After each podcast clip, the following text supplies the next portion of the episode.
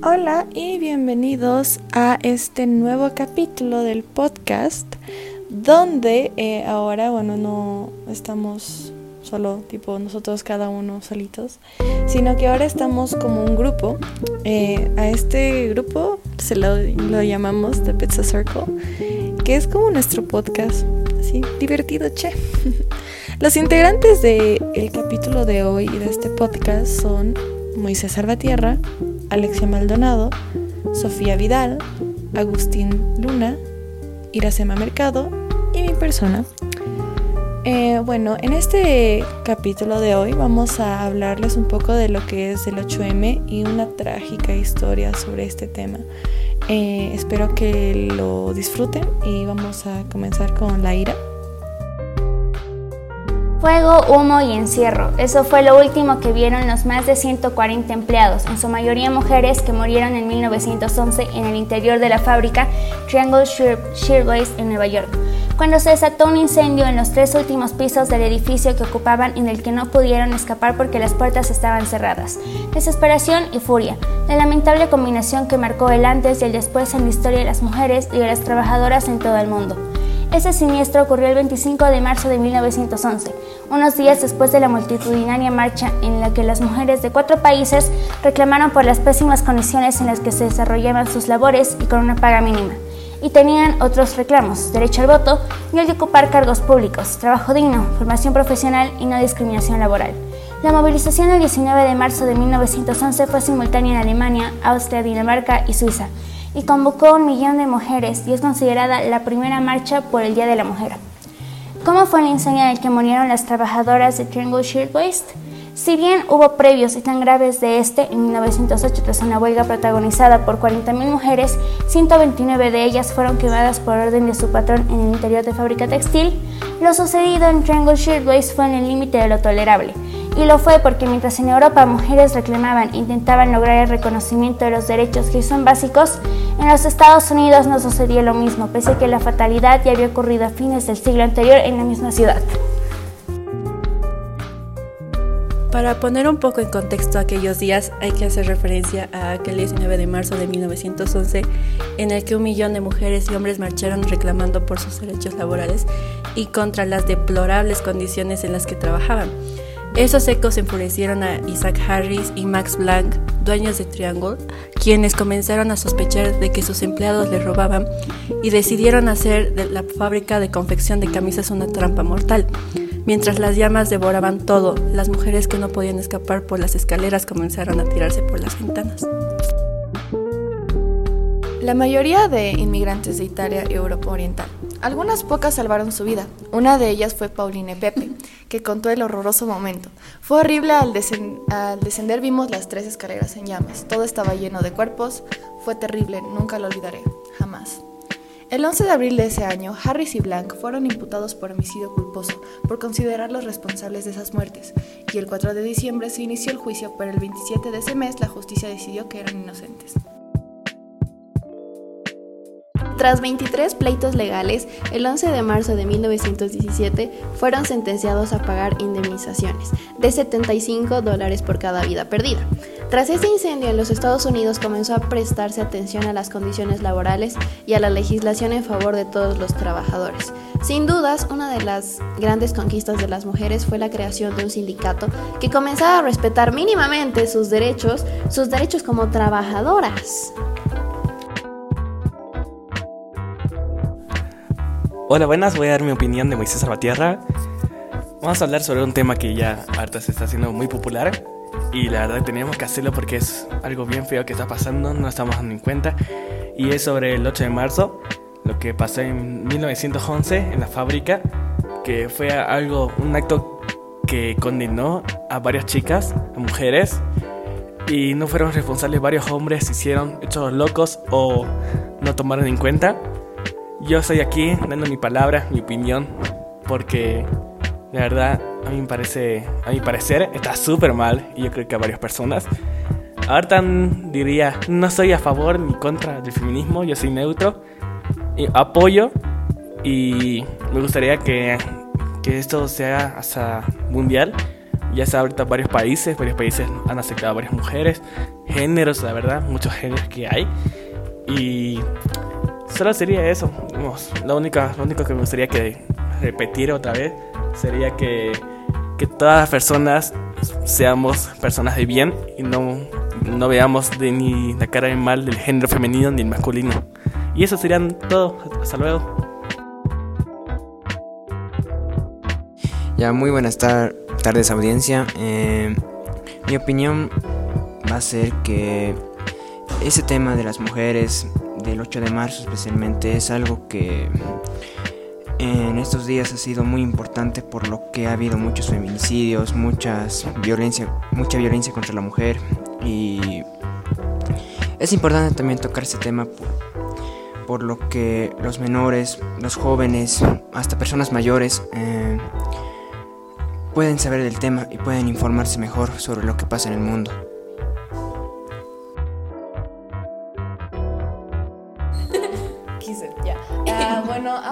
A conversar un poco, tipo, todos los que estamos aquí para, tipo, charlar un poco, especialmente, tipo, dar nosotras, las mujeres, nuestras opiniones, ya que, pues, vivimos esto tal vez tristemente todos los días, entonces ahora nosotras dar nuestra opinión y, pues, ajá. Eh, yo, pues, la verdad, qué, qué, qué mala onda lo de lo que pasó. Y no lo digan mala onda, solamente que no sé qué decir, ayuda. Em, y pues, es una tristeza, pero gracias a, tipo, todo este tipo de eventos es ahora de que que vivimos que cada día está cambiando, pero obviamente nos falta mucho. Entonces, pero bueno, cualquier cambio cuenta y bueno, yo sí me considero del, del yo hablando seriamente. Y ustedes, el perrito. Están haciendo el coro, ¿O no? ¿Qué? Bueno, esito nomás era. Te toca. No, es que yo, yo, quiero. A ver, ya. pensar qué voy a decir. Ya, te toca. Quiero empezado, pero ya. Eh, ya, o sea, sí es un tema eh, muy interesante y además de triste porque nos ponemos a pensar de que cómo estas mujeres sufrieron tanto en esa época y a sus empleados, les, o sea, a sus jefes les valieron.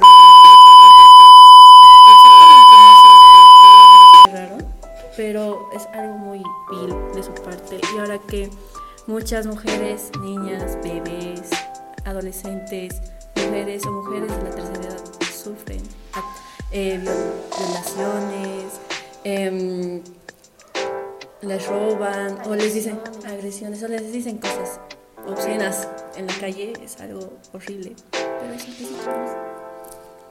ah, bueno, eh, yo creo que también es algo muy feo que haya tenido que pasar eh, todo eso para que recién nos tengamos que dar cuenta cómo viven de verdad las mujeres y cómo tenemos que cambiarlo. Así que creo que es algo que tenemos que ir cambiando y si bien hemos avanzado mucho, aún falta bastante para que cambiemos y las mujeres ya no tengamos eh, que pasar por cosas así. Eso.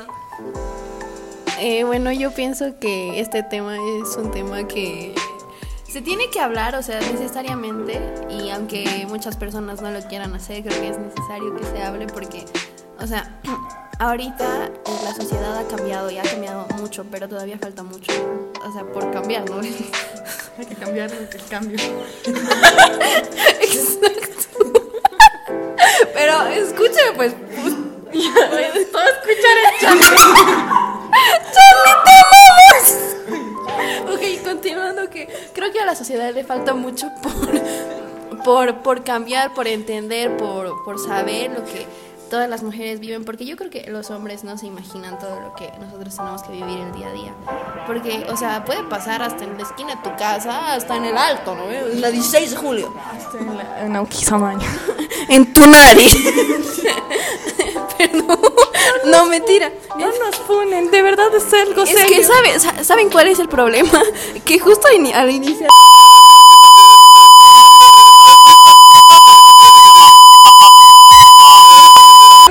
con un efectito.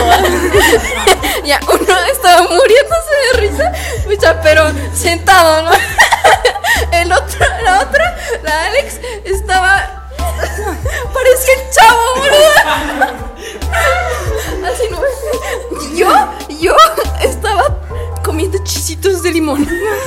Con la, la Vale era la directora porque era regol, la única normal, ¿vale? La Ira estaba. Sí. ¿eh? Sí. La Ira estaba leyendo así al principio, pero Sí. Continuando con el tema, yo pienso que hay que concientizar a las personas sobre qué tan grande es este tema y mm, sí, saber que tiene consecuencias. Y sí, habla, habla. Ok, ah, ahora Moisés. Ya pues. Bueno, daré mi opinión porque ya ya mi opinión porque alguien me va a matar, que comienza con So.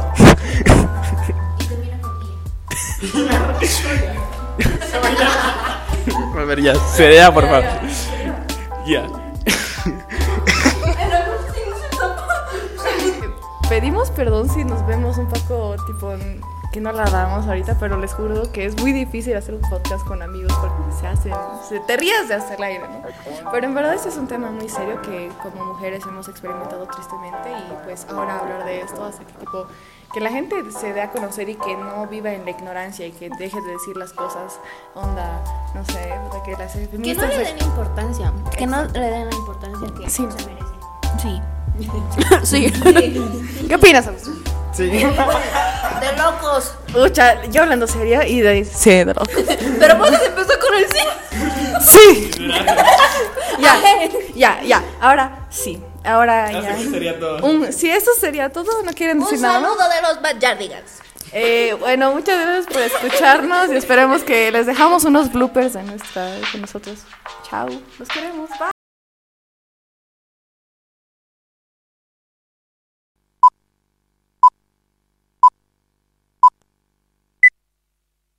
Fuego, humo y encierro. Esto fue lo último que vieron los más de 140 empleados.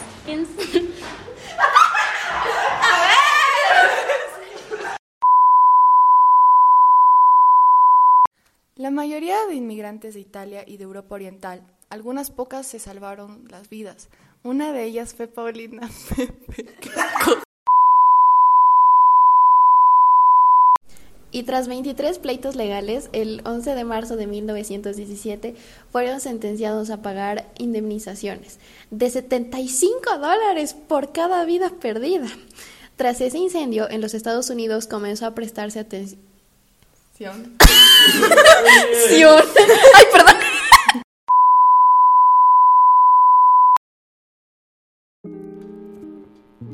Eh, inciso de Valentina Editora, que bueno, básicamente también para dar un buen cierre al podcast y para aclarar unas cositas de que, o sea, primero, primero no nos funen por habernos reído algunos momentos, como hemos aclarado que tipo fue bastante complicado no reírse cuando estábamos en un ambiente de amigos y que estaban haciendo cosquillas y tan grave.